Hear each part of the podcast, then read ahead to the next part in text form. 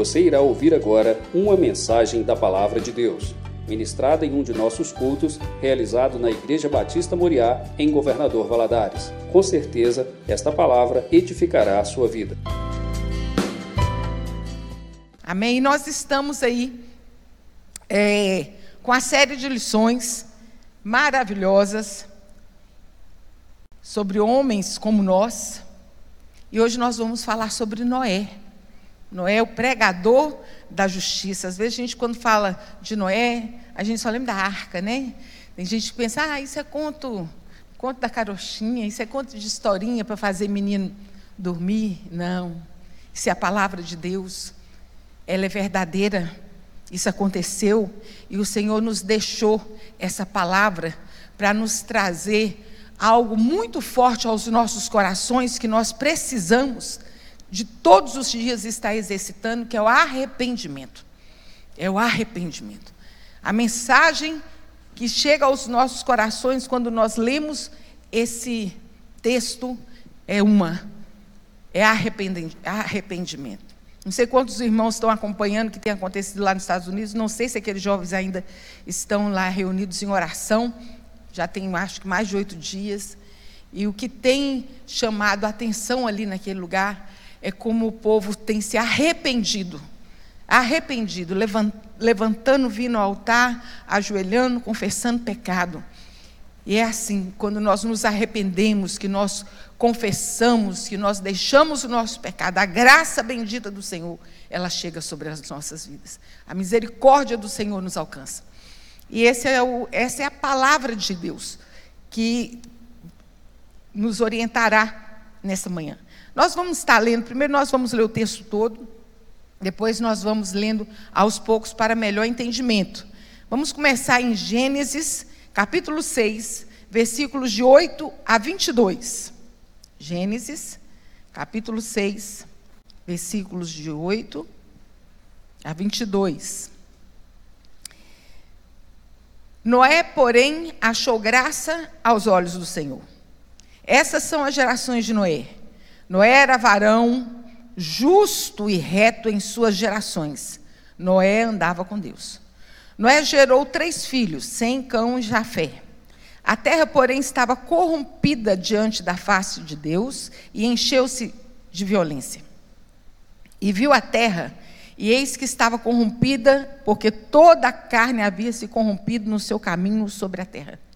Então disse Noé, Deus a Noé: O fim de toda a carne é vindo perante a minha face, porque esta terra está cheia de violência, e eis que os farei, desfarei com a terra. Faze para ti uma arca de madeira de golfe, farás compartimento na arca, e betumarás por dentro e por fora com betume. E dessa maneira farás trezentos côvados de comprimento de arca, e cinquenta côvados de largura, e trinta côvados de altura.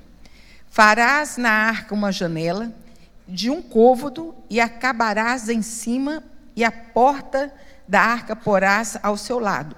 Far-lhe-ás andares baixos, segundo e terceiros, porque eis que trago um dilúvio de água sobre a terra para desfazer toda a carne que há espírito de vida debaixo dos céus. Tudo que há em cima na terra expirará. Mas contigo estabelecerei meu pacto.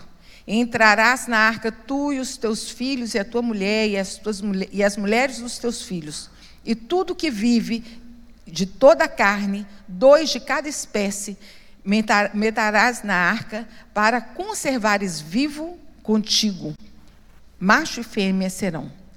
Das aves conforme a sua espécie, dos animais conforme a sua espécie, de todo réptil da terra conforme a sua espécie, dois de cada espécie virão para ti, para os conservar em vida. E toma para ti toda comida que se come e a junta para ti, e te será para mantimento, para ti e para eles.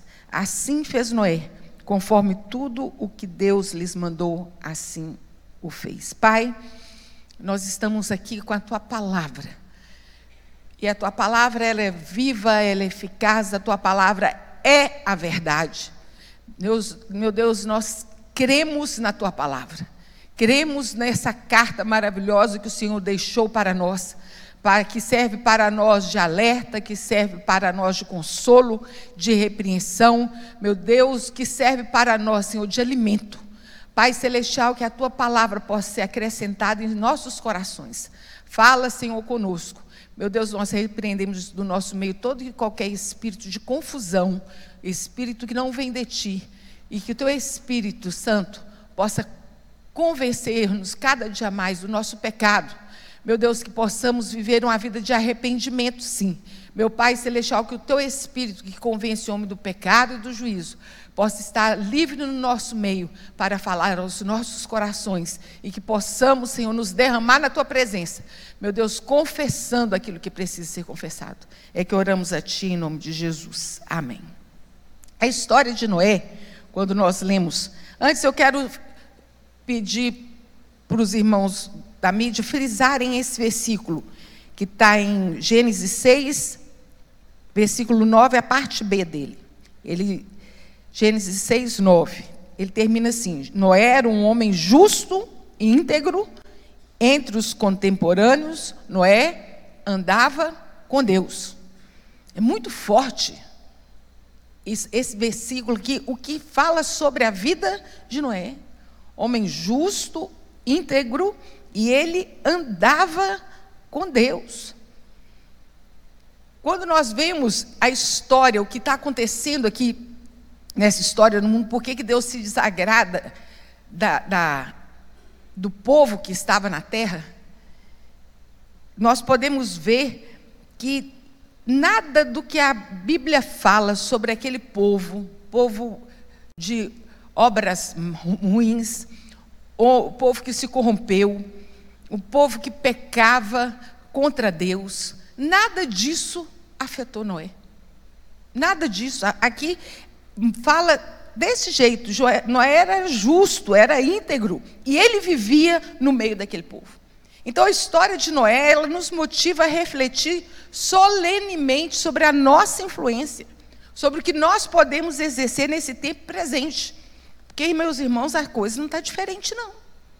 Nós não estamos vivendo um tempo diferente.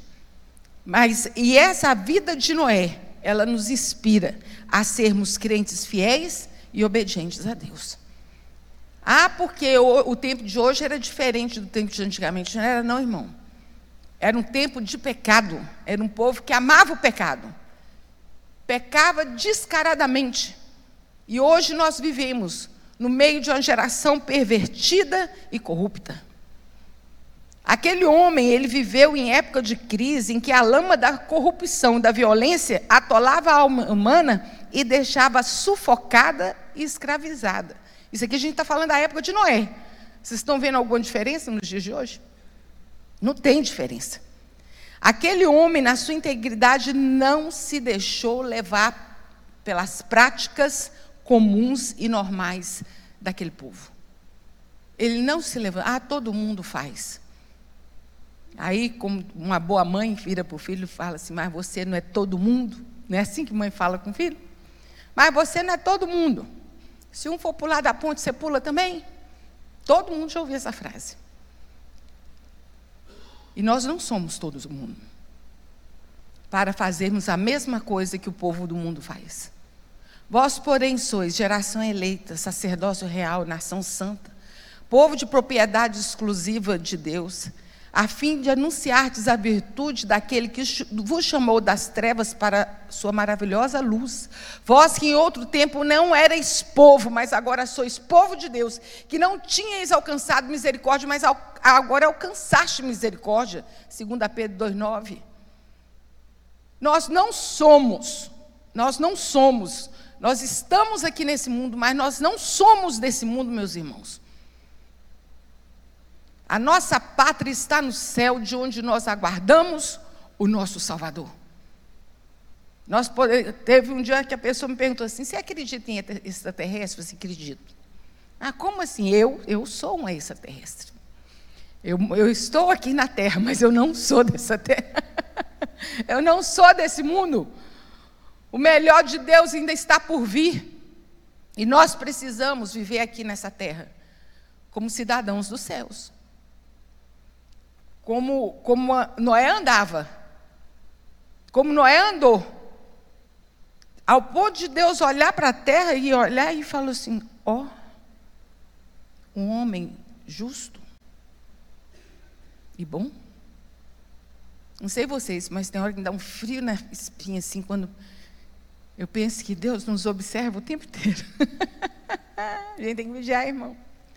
Tem aquela passagem que, que fala de Jesus sentado perto do gasofilácio, ele observava como as pessoas vinham trazer suas ofertas. Ele não falava nada, só observava. Deus tem nos observado. Deus tem nos visto. Noé seguiu o caminho estreito da obediência e da santidade. Ele foi diferente. Ele não foi arrastado pelas correntes impetuosas da maldade. Ele era como um peixe que nadava contra a correnteza, contra a correnteza da mesmice, da popularidade de ideias naturais de homem sem Deus. Meus irmãos, a Bíblia não mudou não mudou e ela não precisa ser atualizada como muitos têm pregado por aí. A Bíblia ela é ultrapassada. Não é. Céus e terras poderão passar, mas a minha palavra, ela não passa nunca. A palavra do Senhor é o que ela diz ser. Agora, o coração do homem, quando não quer servir a Deus, ela, ele quer adaptar a palavra de Deus à sua vontade, o que não é verdade. Quando fala aqui do peixe correndo contra a correnteza, a gente lembra da piracema, né? Aquele efeito da piracema é tão bonito. Quando a gente vê os peixes, eles literalmente nadando contra a correnteza, eles subindo, eles sobem pedras e vão subindo para poder fazer desova. Muitos morrem na caminhada, ali, mas perseverantes em andar contra a correnteza. Nós não podemos desistir. Olhando para a vida de Noé, nós somos levados pela graça de Deus a um viver diferente, pleno de comunhão no meio de uma geração, talvez mais corrompida e mais perversa do que aquele povo antes do dilúvio. É, essa, é esse tempo que nós temos vivido. Que Deus nos dê graça. Que Deus nos dê sabedoria, discernimento. Que Deus dê graça, sabedoria, discernimento, autoridade aos pais para educarem seus filhos no meio dessa geração. Firmeza espiritual.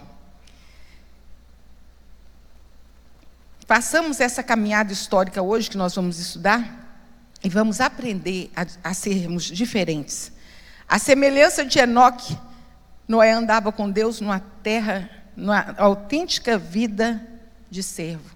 Enoque, só tem uma passagemzinha que fala de Enoque. Tem as pessoas que aparecem na Bíblia assim, quem foi? A Bíblia fala só assim, ó, Enoque andou com Deus e Deus para si o tomou.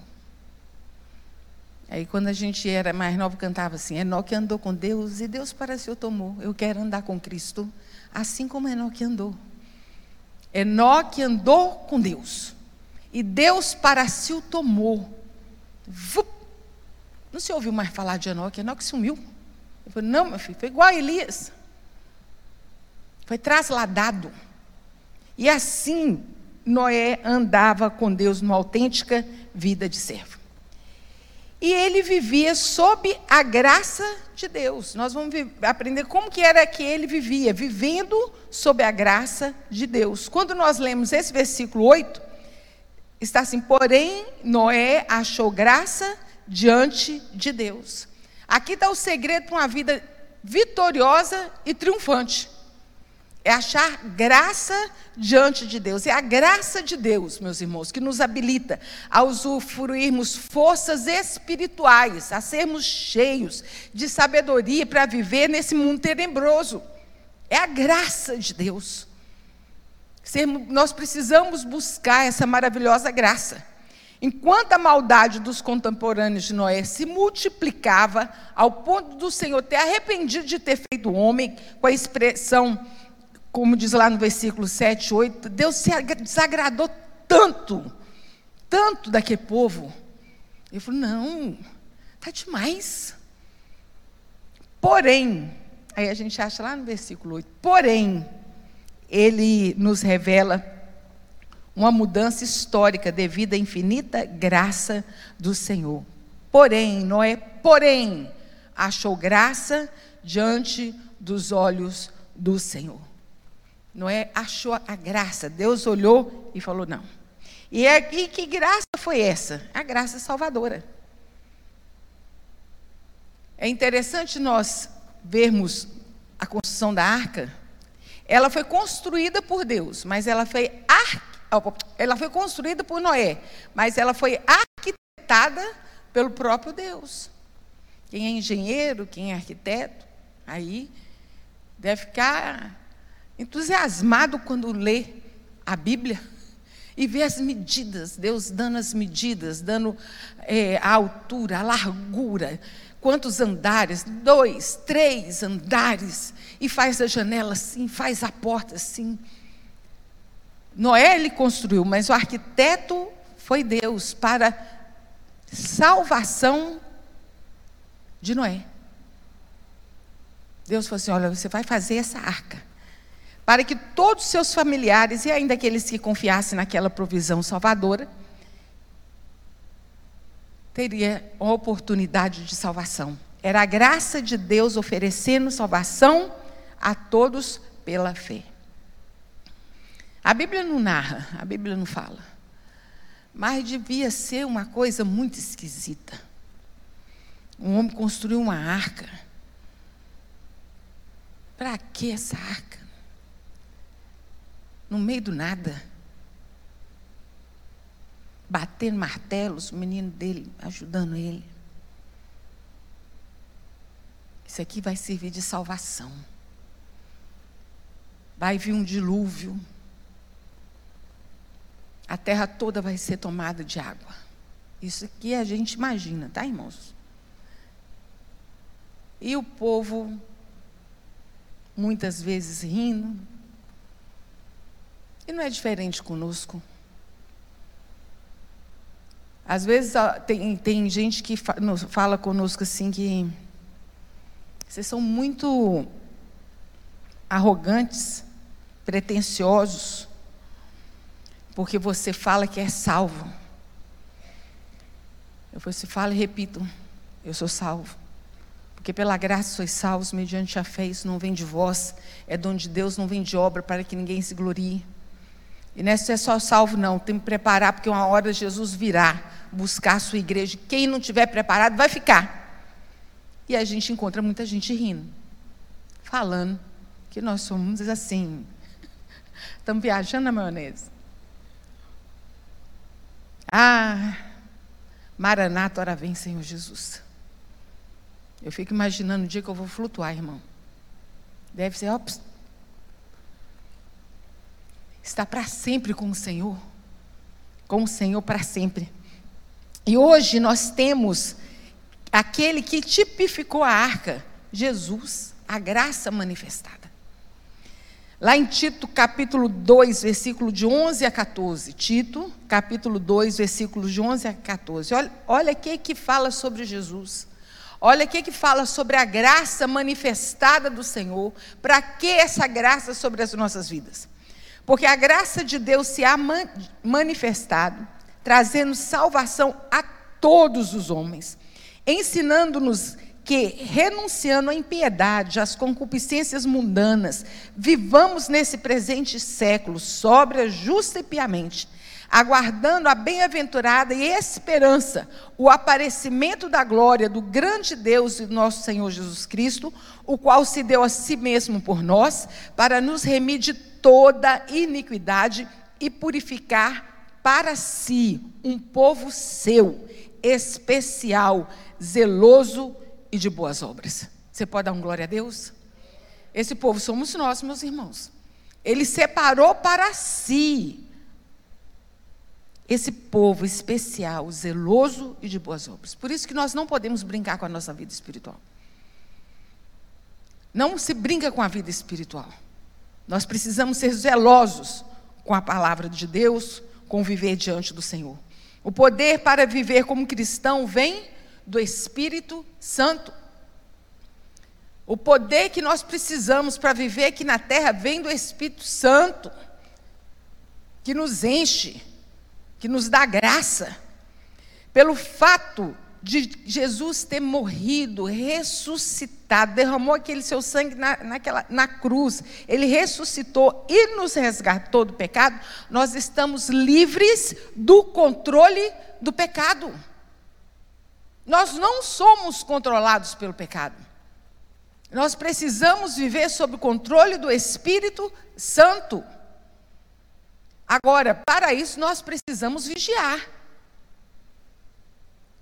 Porque todo dia, meu irmão, todo dia, a carne só tem um grito. Todo dia, quando a gente acorda, a carne grita: Eu quero pecar. Mas o Espírito Santo olha para você e fala assim: Sede santo, fique firme. Nós vivemos essa luta espiritual. Vivemos sim. Mas somos nós é que vamos decidir quem que nós vamos deixar no controle dessa, dessa guerra. É o Espírito Santo de Deus ou é a carne? Nós precisamos pedir ao Senhor que possa mortificar a nossa carne. Deus nos dá poder e entendimento para vivermos de acordo com a Sua vontade, para fazermos o bem. Dessa forma, aguardaremos a maravilhosa volta de Cristo com grande expectativa e esperança. Lá em 1 Coríntios 15, 19, tem um versículo que é maravilhoso. Qual versículo na Bíblia que não é, né? Mas ele diz assim: se, esperamos em, se esperarmos em Cristo, somente nessa vida, nós somos os mais miseráveis de todos os homens.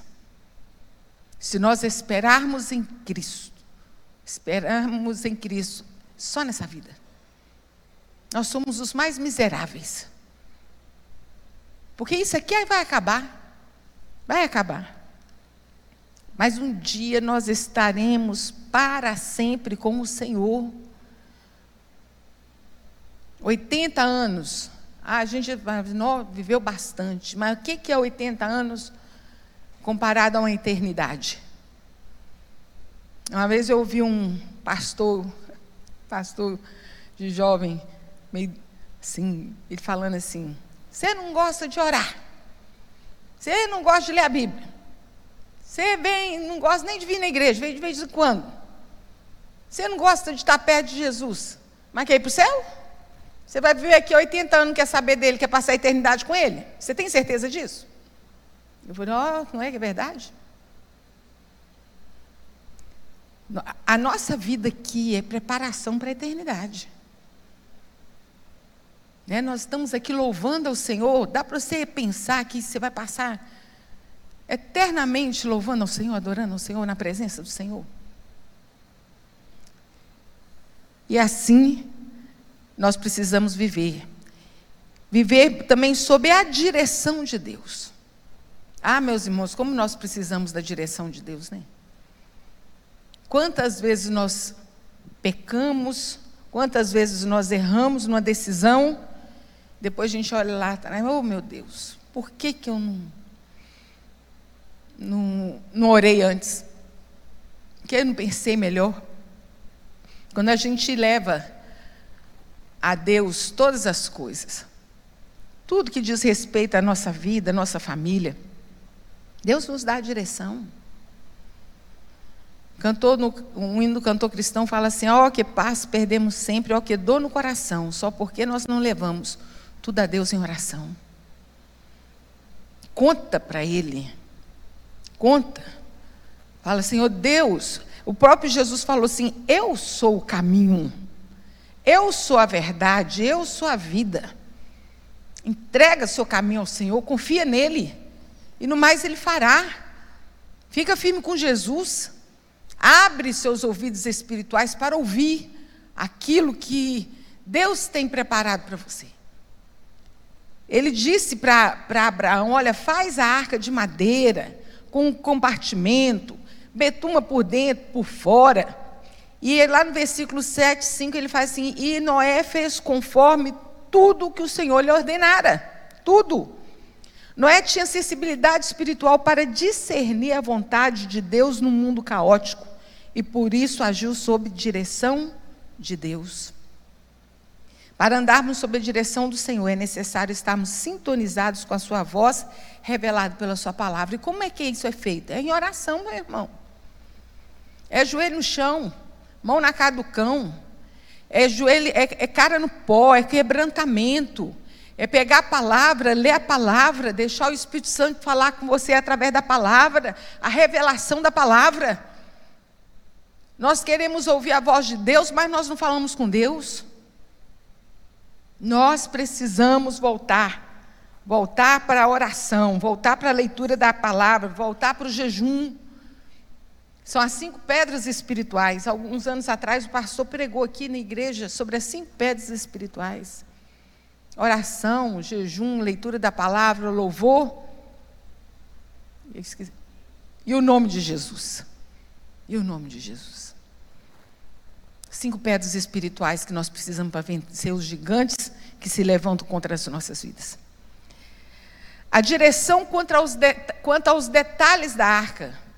Gente, Deus, Deus deu detalhe. Eu estou vendo a Ana Paula ali, a Ana Paula é arquiteta. Né, Ana? Ana, Deus deu detalhe, igual você faz quando você faz seu, seu planejamento lá. Detalhe. Você lê aqui a Bíblia, você vai ver Deus detalhando o que, que devia fazer, quantos metros, quanto de largura. Nós vamos ver um vídeo daqui a pouquinho, para vocês entenderem melhor como que foi isso. Muitos de nós achamos que Deus não está interessado em detalhes e por isso negligenciamos as coisas pequenas. Este texto nos ensina que a verdade é diferente. Uma vez, só um minutinho. Eu ouvi uma, uma senhora, uma jovem senhora, contando que ela foi para os Estados Unidos, começou a trabalhar lá, e ela trabalhava faxina, mas ela trabalhava para uma firma de outra pessoa. Depois ela mesma abriu sua firma e tinha vários funcionários com ela e tal. Eu falei assim, mas como é que foi assim que você cresceu? Como é que foi? Ela falou assim, foi, é, foi por causa de um detalhe. Eu nunca esqueci isso, ela contando. Diz ela que ela chegou numa casa, uma casa grande, bonita, a casa era fácil de limpar, mas na hora que ela olhou o rodapé, assim, a testeira do rodapé assim, em cima, estava sujo. Ela pegou, limpou o rodapé da casa todinha. Vocês acreditam que foi por causa desse rodapé que limpou, a dona da casa fez uma propaganda para ela, que nunca ninguém tinha ido e limpado o rodapé. Para ela era só um detalhe. E foi aquilo que prosperou aquela mulher. Às vezes a gente pensa que é pouca coisa, né? Não, é só.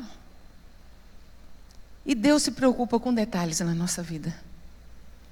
Deus se preocupa.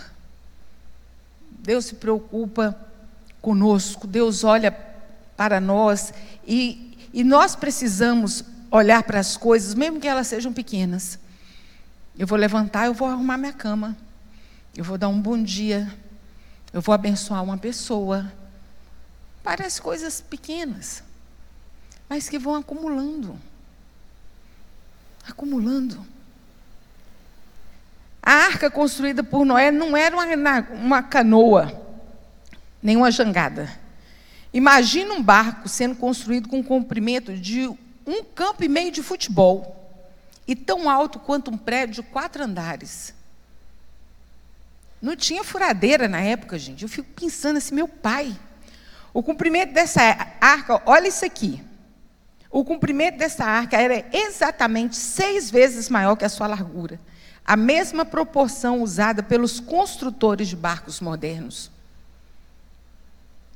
Ela era seis vezes mais comprida do que sua largura. E hoje, os construtores de barcos modernos usam a mesma medida. Vamos ver, passar o vídeo da arca? Para entendermos melhor. Qual era o tamanho da arca de Noé? A Bíblia responde perfeitamente a pergunta sobre qual era o tamanho da arca de Noé. Embora a Bíblia nos forneça as dimensões exatas, existem várias sugestões de tamanho para a arca. Isso acontece porque existem diferentes interpretações sobre qual seria o tamanho do côvado descrito em Gênesis. Côvado é uma unidade de medida que era muito usada na antiguidade. Muitos estudiosos acreditam que a medida mais provável para o côvado hebraico antigo talvez seja algo em torno de 48 centímetros. Considerando essa medida, então as dimensões aproximadas da arca de de Noé são as seguintes: comprimento da arca 144 metros, a largura da arca 24 metros, a altura da arca 14 metros. A arca possuía três pavimentos, representando uma área total aproximadamente de 10.345 metros. Essa área resulta num volume total de cerca de 50.168 metros, com capacidade para 13.960 toneladas. Tais medidas colocam a Arca de Noé na categoria de um navio de grande porte. Deu para entender aí? E essas medidas, todos esses detalhes foram passados pelo Senhor. E Noé, ele obedeceu aquilo que Deus havia orientado. E direção também, essa, esse, esse estudo sobre Noé nos dá direção quanto ao iminente juízo de Deus. Em Gênesis 6,17 diz assim: Porque eis que trago um dilúvio de água sobre a terra para desfazer toda a carne que há espírito de vida debaixo dos céus, tudo expirará. Deus revelou seu julgamento justiceiro para aquela geração perversa. Noé tinha consciência disso e, durante seus anos de trabalho, tornou-se uma mensagem de prática, mensagem prática da sua convicção. Muitos perguntavam: o que, que você está construindo, Noé? Uma arca. Por que, que você está construindo? Porque vai virar um dilúvio. E porque Deus não suporta mais o pecado. Ele era um homem que vivia de maneira santa diante do, dos homens que viviam em pecado. Era a maneira dele viver e o modo dele viver. Chamou a atenção de Deus? Não imagina como não chamou a atenção daqueles homens que ali está. E assim nós precisamos viver, pensar se nós estamos praticando exatamente aquilo que cremos e que nós pregamos. Que Deus tenha misericórdia de nós. Seguir a paz com todos e a santificação, sem a qual ninguém verá o Senhor. É santificação, é todo dia. O ato de santificação é todo dia. Aquele que pecava, aquele que mentia, não minta mais. Aquele que roubava, não roube mais. Vamos deixando o pecado. Vamos largando as coisas, vamos deixando o Espírito Santo reinar, o Senhor Jesus reinar no nosso coração, achar guarida em nós. Noé foi obediente ao Senhor. Nós vemos desde o princípio da palavra, desde de, de, de Adão e Eva, o problema do homem para com Deus é só um: desobediência. Deus fala: não faça isso. O homem vai lá e faz. Nós vemos que Satanás ele trabalha, trabalha incansavelmente para nos tirar da presença do Senhor, para ver, nos ver caindo no pecado. Ser tentado não é pecado, mas cair no pecado é. E a desobediência, ele nos leva para um lugar muito escuro um lugar que às vezes é difícil de sair dele. Nos envolve de tal forma que nos leva para a nossa própria destruição. Por isso nós precisamos conhecer a verdade, a palavra do Senhor, e conhecereis a verdade, e a verdade vos libertará. Se, pois, o Filho vos libertar, verdadeiramente sereis livres. Não estou lembrada de onde está essa referência, mas eu sei que é em João, se não me engano, capítulo 6. E conhecereis a verdade, a verdade vos libertará. Libertará do que? Da desobediência. De cair no pecado. Se eu sei que eu não devo ir por ali, por que, que eu vou? Se eu sei que eu não devo andar com tais companhias, por que, que eu vou andar? Se o Senhor está me direcionando de forma contrária. E essa foi isso que chamou a atenção de Deus em Noé. Noé fez conforme tudo que Deus lhe mandou. Assim o fez. E fez Noé conforme o Senhor lhe ordenara.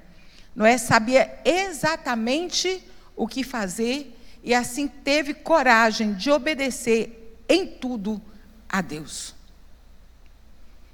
Ele sabia o que ele precisava fazer. E nós sabemos o que nós precisamos fazer. Nós sabemos como nós precisamos viver. A palavra de Deus está aqui. A Bíblia fechada pode ser considerada como um livro qualquer, mas ela é aberta, é Deus falando conosco. Às vezes nós caímos no, nos nossos delitos e pecados segundo as nossas concupiscências, mas não caímos enganados, não. E às vezes, quando a gente está enganado, Deus levanta alguém e fala conosco. A gente vai, vem no culto e a palavra de Deus chega. Você ouve alguma mensagem, Deus revela: olha, não está bom não. Nós precisamos viver segundo a vontade de Deus. Mais uma vez, temos um exemplo de obediência a toda prova, mesmo que para isso Noé enfrentasse crítica e zombaria. Nós, servos do Senhor, cristãos, no século que temos vivido, 2000, no ano 2023, nosso Pai, quantas vezes nós somos tidos como fanáticos, ignorantes, mas tem problema não. Como uma vez nós ouvimos uma palavra, o pastor Marcelo Galberto, ele pregou aqui e falou assim: um dia todo mundo vai ter que ajoelhar. Um dia todo joelho se dobrará, toda língua confessará que só Jesus é o Senhor. Fica tranquilo, irmão. Quando tiver alguém zombando de você, você fala assim: é, mas um dia você vai ter que ajoelhar. você vai ajoelhar, vai ajoelhar. Porque a palavra de, do Senhor é a verdade. E Deus tinha um pacto com com Noé. Ele diz assim: Mas contigo estabelecerei o meu pacto. Entrarás na arca, tu e os teus filhos, e a tua mulher, e as, tuas, e as mulheres e os teus filhos. Em, capítulo 8, versículo 20 e 22, 20 a 22, diz assim: E edificou Noé um altar ao Senhor, isso logo depois que saíram da arca. E tomou de todo animal limpo e de toda ave limpa, e ofereceu o holocausto sobre o altar. E o Senhor cheirou o suave cheiro e disse o Senhor em seu coração: Não tornarei mais amaldiçoar a terra por causa do homem, porque a imaginação do coração do homem é má, desde a sua meninice. Nem tornarei mais a ferir todo vivente como fez. Enquanto a terra durar, sementeira e cega, frio e calor, verão e inverno, dia e noite não cessarão. Eu gosto tanto dessa expressão aqui quando Noé faz um altar, o Senhor faz uma adoração, o Senhor queimou ali. Deus faz assim. Cheiro agradável. É assim que nosso louvor tem que chegar diante do Senhor. Como um cheiro suave e agradável daquele que obedece daquele que vive segundo a sua vontade.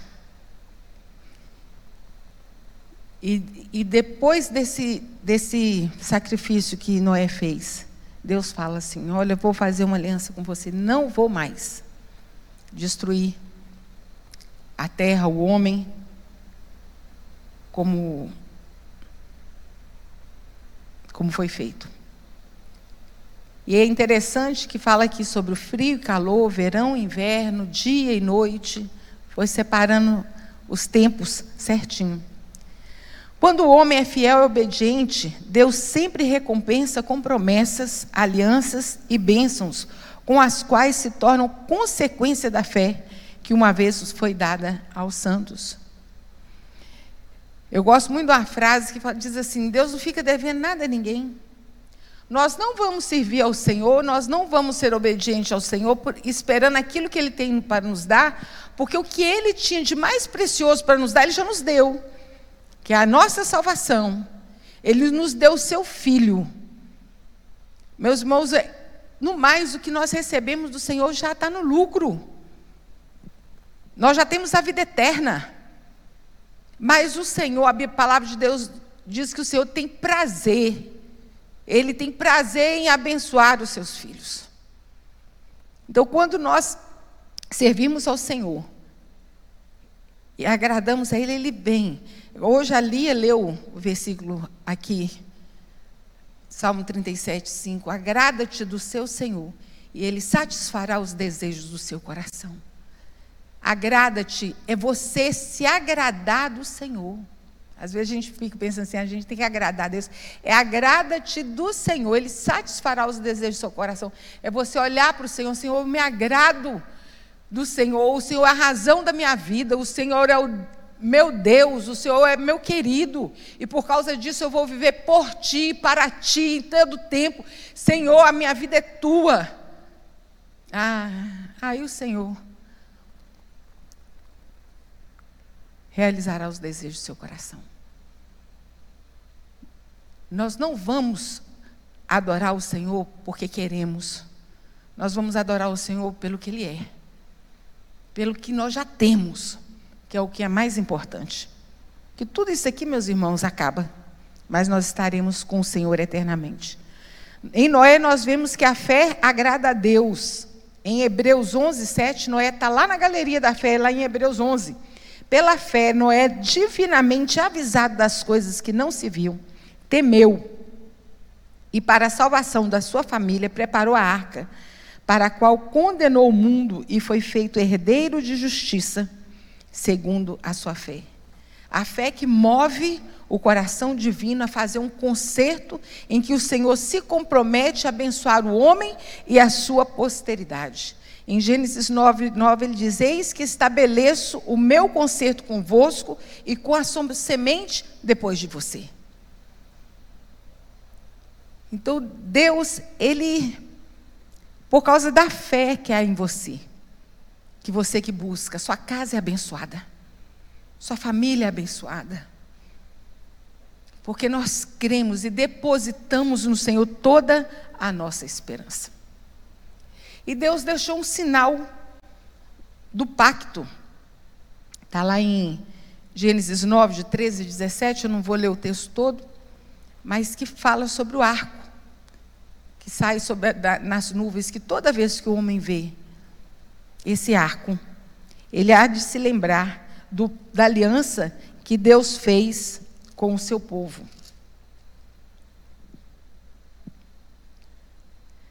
Versículo 17, vou ler isso aí. Este é o sinal do concerto. Gênesis 9, 17. Este é o sinal do concerto que tem estabelecido entre mim e toda a carne que está na terra.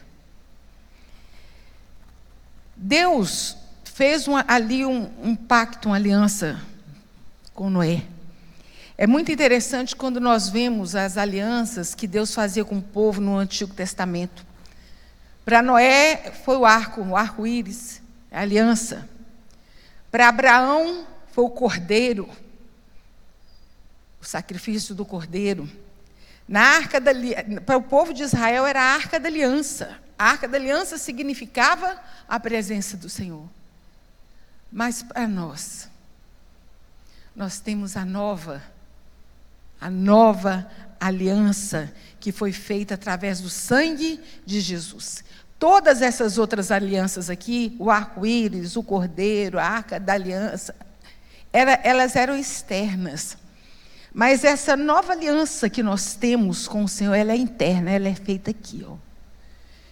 Eu sou aliançada com o Senhor. Por causa do sangue de Jesus Cristo que foi derramado ali naquela cruz. Nós vivemos a nova aliança, ela é invisível. Ninguém pode ver, mas pode perceber. Pode se perceber. Quando a pessoa olha para você e fala assim: tem alguma coisa diferente? Tem sim. É o Espírito Santo de Deus que está na, na, minha vida. Eu, ainda adolescente, eu não esqueço dessa, desse acontecimento. E fui passear em Léus, na casa dos meus avós, saí com minha irmãzinha, falei, vamos andar pelas lojas. E nós entramos, e uma moça começou a andar atrás de mim na loja, eu comecei a ficar incomodada com aquilo. Eu devia ter uns 15, 16 anos. E eu sei que eu parei e falei assim, eu só estou olhando a mercadoria. Ela falou, não, eu estou olhando para você, porque desde a hora que você entrou, você tem uma coisa diferente. Aí ela não aguentou e falou assim para mim, você é crente, né? Eu falei, graças a Deus, em Cristo Jesus. Ela falou assim, é, mas você não é crente igual as meninas lá da minha rua, não. que as meninas lá da rua falam que são crentes, mas não. É eu fiquei olhando. Eu não falei nada. Eu não abri minha boca. E é assim, o Espírito Santo de Deus testifica. Naquela época, eu creio que o Senhor fez, falou comigo, deixou isso, acontecer.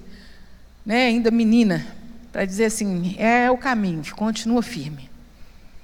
E assim nós precisamos sim ter essa aliança com o Senhor. Porque quando nós abrimos nosso coração e recebemos Jesus como nosso Salvador, no, nossas vidas, essa aliança jamais será anulada. Não vai ter aliança quebrada, não tem aliança desfeita, porque essa aliança ela é eterna. É a aliança que é feita entre nós e o Senhor. Jesus é nosso refúgio, abrigo. E assim como a arca abrigou e refugiou Noé e sua família. Jesus é o nosso refúgio. O viver de Noé nos ensina que é possível andar com Deus, sim, sobre a graça, com retidão, justiça e integridade no meio de um povo que tem andado totalmente contra o que a palavra de Deus nos diz. E isso é tão sério, meus irmãos, tão sério. Nós precisamos examinar tanto a palavra do Senhor.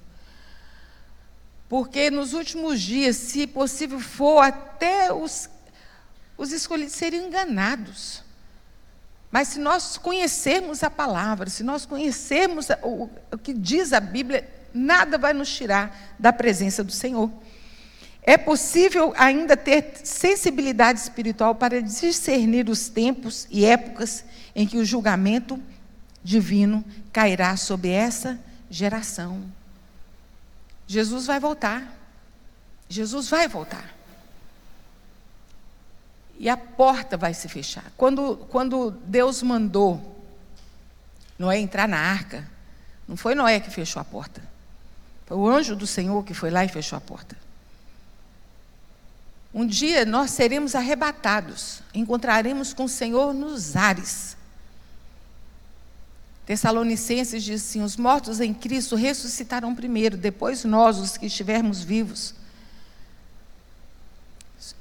é, subiremos entre as nuvens e encontraremos com o Senhor nos ares. E assim estaremos para sempre com o Senhor. E tem um, eu sempre falo isso, eu sempre coloco para os adolescentes estar ouvindo. Um, o Sidney já ouviu várias vezes a, a última trombeta. E assim, é tipo uma narração do que, é que vai acontecer quando Jesus voltar. E tem uma mulher que ela fala assim, que é uma frase que deixa a gente até. Ela fala assim: Eu devia ter cuidado mais da minha vida espiritual. Eu devia ter cuidado mais da minha vida espiritual. Aí o outro fala assim: é, Mas agora não tem mais jeito. Agora não tem mais jeito, ele já voltou. Meus irmãos, vamos, vamos Vamos, eu sei que não é fácil. Mas quando nós temos o Espírito Santo do Senhor, nós conseguimos viver nessa terra. Andando na presença do Senhor. Mas nós precisamos vigiar e orar para não cair em tentação. Quando nós vamos lá em Gênesis, capítulo 9, versículo 20, a partir do versículo 20, Nós vemos aí que Noé, o lavrador da terra, plantou uma vinha e bebeu do vinho e embebedou-se e descobriu no meio da sua, e se descobriu no meio da sua tenda e viu Cão, o pai de Canaã, a nudez do seu pai e fê-lo saber entre os irmãos que estavam fora. Então tomaram sem Jafé uma capa e puseram-nos nos, nos seus ombros e indo virado cobrir a nudez do seu pai, os seus rostos então virados, de maneira que não viram a nudez de seu pai. E despertou Noé do vinho e soube que seu filho menor lhe fizera. Vou ler somente até aí. Quem pode imaginar uma cena como essa? Um homem justo, íntegro, entre os seus contemporâneos, que andava com Deus e caiu do jeito que caiu. Ele se embriagou e foi um escândalo terrível. O que eu gosto na Bíblia é que a Bíblia não esconde mal feito de ninguém. Não esconde. Aqui deixa claro o escândalo, a vergonha que foi que Noé passou, e, e depois disso veio grande transtorno para os seus filhos por causa dessa cena. Lá em 1 Coríntios 10, 12, diz assim: Aquele que pensa estar em pé, cuide para que não caia. A palavra de Deus, aqui na Bíblia, nós não encontramos dizendo, ai, pecado beber. Mas a bebida, ela traz consequências graves. É muito sério. Pode trazer transtornos. É tão sério, tão sério, que os homens, quando querem recuperar alguns homens e mulheres dessa droga, que é o álcool, que o álcool é uma droga, eles participam do AA, o AA, que é Alcoólicos Anônimos, ele tem uma frase muito forte que diz assim: evite sempre o primeiro gole. Se beber o primeiro gole, não se controla mais. Então, meus irmãos, vamos fugir. Você tem filho em casa? Vamos ter como tomar cuidado. Tomar cuidado, porque a gente vê um homem como Noé, justo, íntegro. Ele trouxe um escândalo para sua casa. Viveu uma situação que não precisava. Nós temos em nós a alegria que nós precisamos para viver. Nós temos Jesus.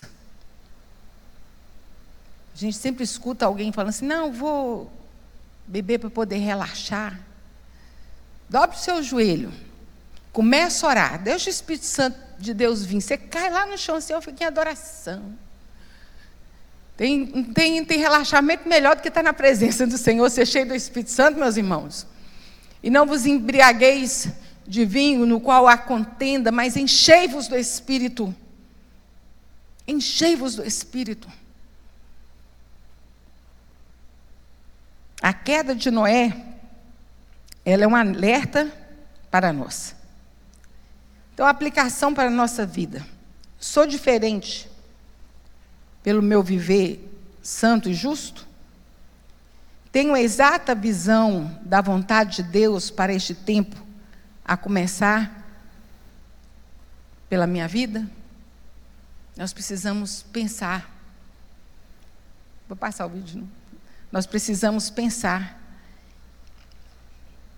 e repensar na nossa vida o que temos sido, o que temos feito, o que nos leva para longe de Deus.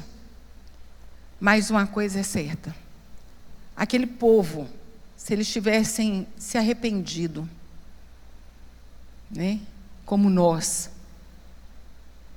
para nós entrarmos na arca da salvação hoje, que é o nosso Jesus, a gente precisa arrepender.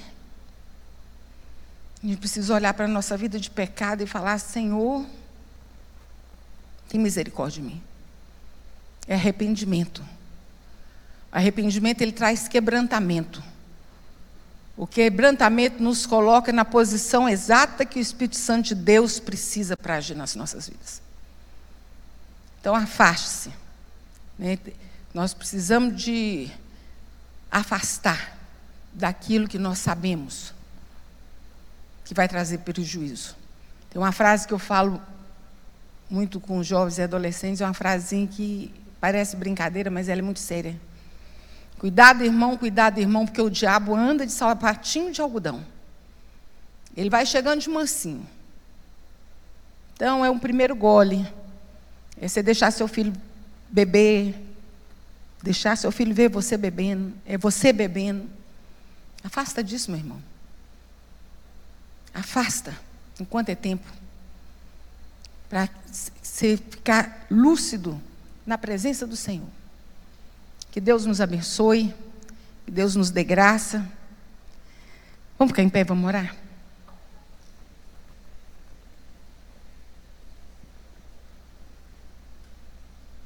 Pai Celestial, nós louvamos pela tua palavra.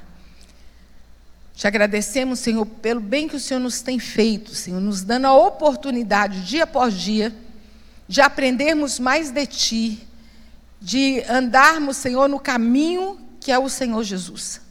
Pedimos ao Senhor, tem misericórdia de nós. Tem misericórdia de nós. Nosso coração sempre encontre um lugar de arrependimento de uma vida nova, meu Deus, um lugar de obediência e que a graça do Senhor nos alcance, Senhor. Se eu possa alcançar cada um de nós que aqui estamos e nos ajuda a viver, Senhor, na contramão desse mundo, meu Deus, mas na tua presença é que oramos a Ti em nome de Jesus. Amém. Deus abençoe os irmãos.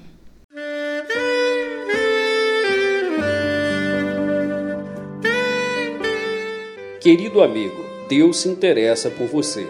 Ele conhece as circunstâncias atuais da sua vida. Não hesite em buscá-lo. Em Jeremias 33, versículo 3, ele nos diz: Clama a mim e responder-te-ei, e anunciar-te-ei coisas grandes e ocultas que não sabes. Esperamos que a mensagem ouvida tenha falado ao seu coração e que você e sua família sejam abençoados pelo Senhor Jesus.